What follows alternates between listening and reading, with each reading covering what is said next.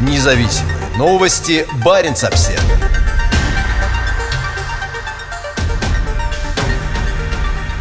России еще никогда не было так тепло. Прошлый год оказался самым теплым за всю историю наблюдений в стране, а превышение нормы в арктических регионах составило до 7 градусов. Российские метеорологи озадачены необычайными погодными условиями в стране. 2020 год стал самым теплым за 130-летнюю историю наблюдений. Удивительным оказался температурный фон среднегодовой температуры воздуха на территории России, говорится говорится на сайте Росгидромета. По оценке метеорологов, рекордным прошлый год оказался для 7 из 8 федеральных округов страны. Исключением стал Северо-Кавказский федеральный округ, где средняя температура оказалась третьей самой высокой. Как сообщает Росгидромет, февраль, апрель, май, сентябрь и ноябрь оказались самыми теплыми за историю наблюдений, а январь, март, июнь, июль и октябрь вошли в первую пятерку самых теплых. Наибольшие аномалии наблюдались в Арктике, где средняя температура превысила норму на 5-7 градусов. Самым теплым стал полуостров Таймыр, где превышение составило более 7 градусов. По данным Росгидромета, в целом по стране среднегодовая температура превысила норму на 2 градуса, а на европейской части страны на 3.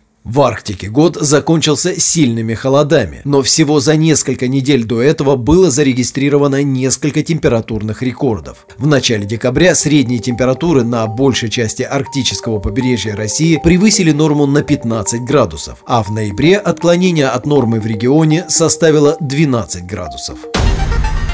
Независимые новости. Барин обсервис